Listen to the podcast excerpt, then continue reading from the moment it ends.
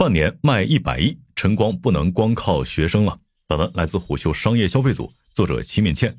你好，我是本栏目主播金涛。上午九点，北京南二环附近的一个文具批发市场，成箱的文具在门口落了好几堆。前来进货的人拉着小推车，把刚买来的文具放在私家车上，规模更大一些的还会用卡车。现在正值开学季，是文具行业一年中最忙的时候。开学季是文具店老板的好日子，也是家长们钱包出血时。九月一号，神兽归笼三大件花费上千登上热搜。不少家长表示，现在的文具太贵了，开学给孩子买文具都要花不少钱。依托学生和办公群体而生的文具行业是个庞大又分散的市场。民生证券数据显示，二零二一年我国文具市场规模超过一千三百亿元。但根据中国制笔业协会的统计，百分之九十的文具企业销售额都在一千万元以下。就是在这样一个极度分散的市场中，龙头企业晨光文具却赚了不少身家。根据他近日披露的半年报，今年上半年晨光文具实现营收九十九点六亿元，同比增长百分之十八点一，规模净利润约六亿元，同比增长百分之十四点三。晨光文具是一家典型的家族企业，来自潮汕的陈家三姐弟。共计持有晨光文具超过百分之六十的股权。陈家三姐弟中最早做文具生意的陈胡雄，目前是晨光文具总裁。在二零二二年福布斯全球亿万富豪榜上，陈胡雄以二十一亿美元身家上榜。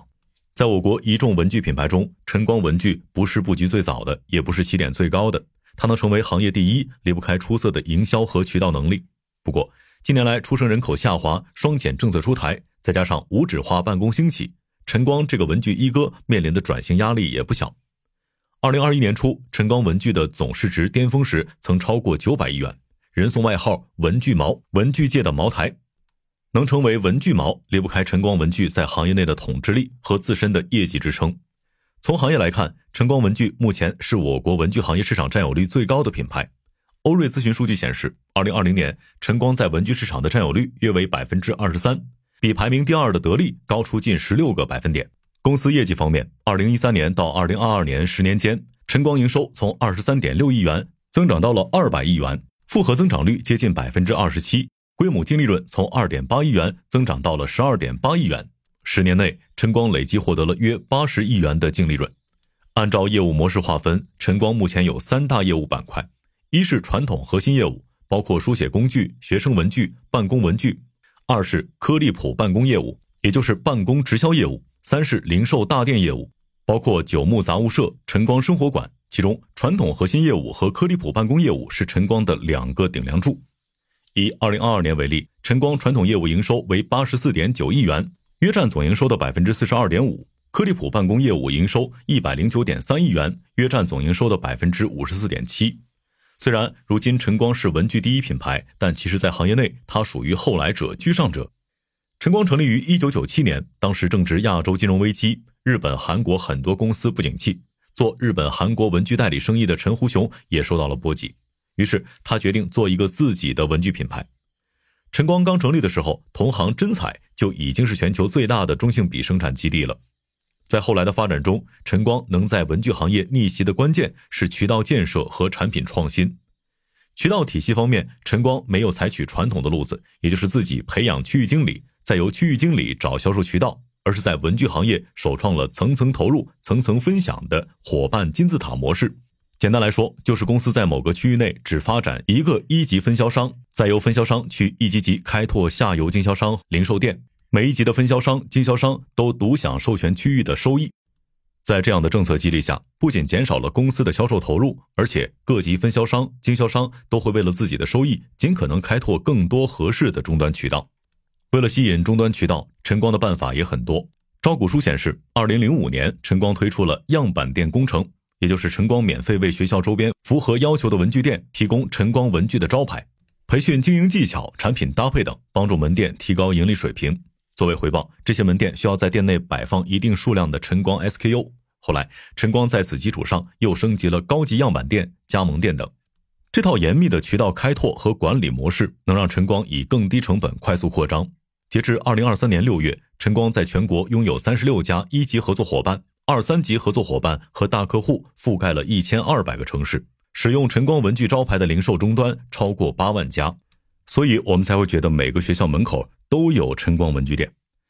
产品方面，晨光花活很多。以中性笔为例，业内曾经流传着这样一句话：“真彩的心，晨光的款。”晨光推出过孔庙祈福系列，还和米菲、明晓溪等大 IP 联名，曾俘获了不少九零后。在探店过程中，虎嗅发现，现在晨光的文具联名款也不少，比如奥特曼系列笔等。本世纪初，晨光渐渐崛起的时候，也是我国文具行业的黄金发展期。八零后、九零后人口规模较大，再加上九年义务教育普及，学生群体数量增多。但近些年，曾经支撑起晨光发展的行业环境正发生着微妙变化。首先是出生率影响了之后的学生人数，再加上无纸化办公的兴起，我国文具行业的整体增速早已不复从前。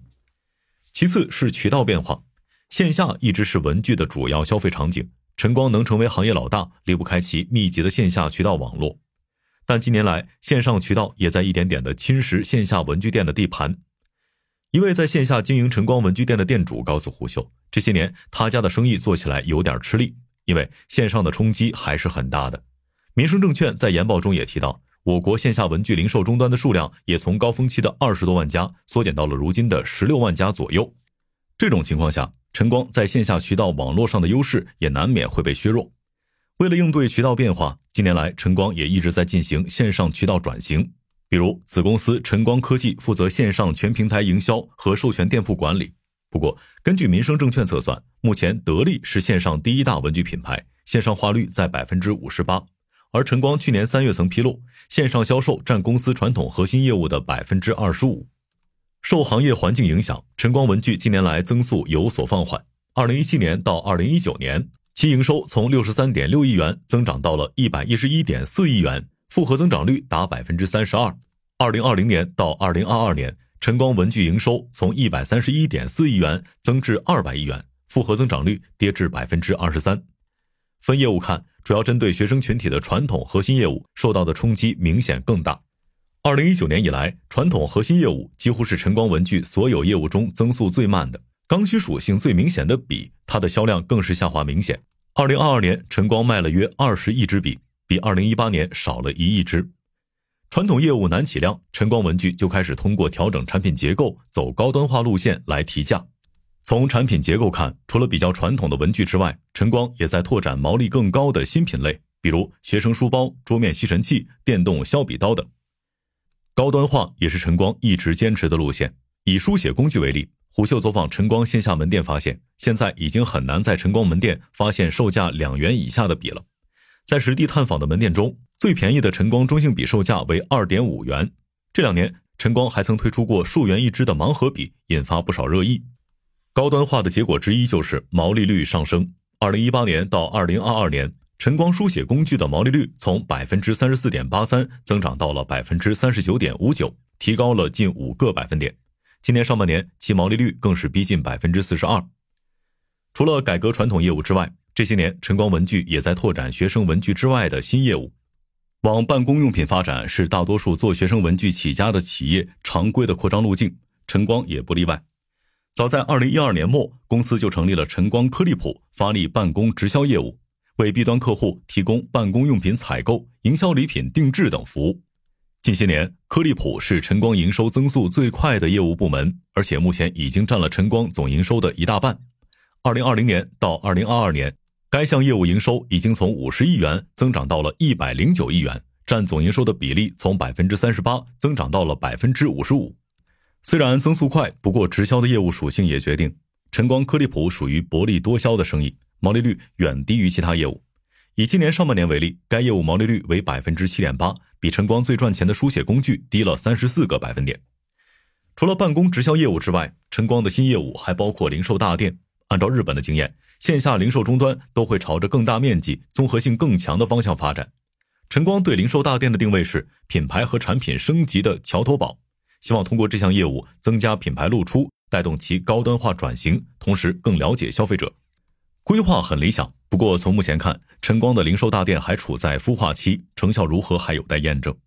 二零二零年到二零二二年，晨光生活馆也就是零售大店营收从六点五亿元增至八点八亿元，增速不快，且都处在亏损状态，三年累计亏损了一亿元左右。今年上半年，晨光零售大店的主流九牧杂物社首次盈利，五百三十一家店半年赚了一千七百四十三万元，平均每家门店半年赚三点三万元。传统业务增量见顶，晨光的下半场挑战才刚刚开始。好在晨光粮草充足，截至今年六月，晨光的货币资金接近三十三亿元，资金宽裕。不得不说，文具这个看起来不起眼的行业，造富能力不容小觑。好的，以上商业动听，下期见。